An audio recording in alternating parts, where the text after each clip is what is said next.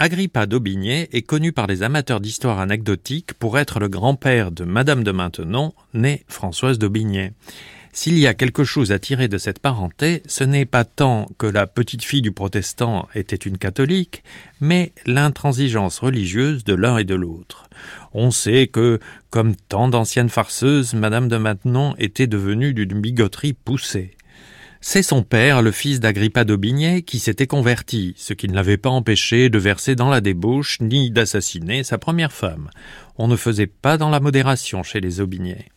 Agrippa d'Aubigné, que l'on trouve en GF, dans la collection de la Pléiade, en Poésie Gallimard et dans plusieurs autres éditions, était un fanatique.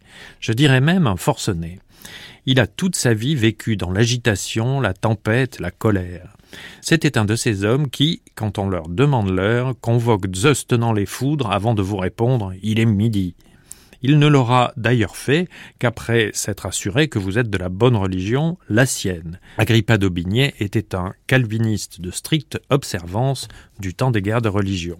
Il a été horrifié par la Saint-Barthélemy, il y avait de quoi, mais il n'avait pas eu besoin de cela pour rugir et cogner.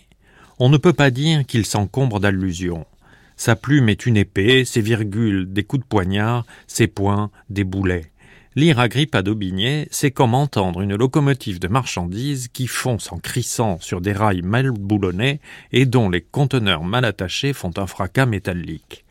Le mot mesure ne se trouve pas dans son vocabulaire. Et qu'on ne dise pas que c'était à cause de la période, Montaigne a aussi écrit pendant les guerres de religion.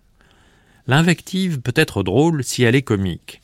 Agrippa d'Aubigné ne l'est même pas malgré lui, comme lorsqu'il dit du roi Henri III, qui a le tort d'être catholique, si bien qu'à la royale il vole des enfants pour s'échauffer sur eux en la fleur de leurs ans. Pédophile, Henri III n'était pas, mais qu'importe. Et comme un calomniateur ne calomnie jamais assez, il y ajoute les filles de France. Nos princesses, non moins ardentes que rusées, osent dans les bourdeaux s'exposer déguisées, les bourdeaux étant les bordels, n'est-ce pas?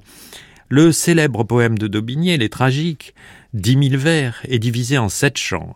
L'un s'intitule Jugement, et il y écrit Le doigt de Dieu me lève, et l'âme encore vive m'amène à guerroyer la puante Ninive. Voilà exactement ce qu'est un fanatique. Il est persuadé d'avoir Dieu avec lui.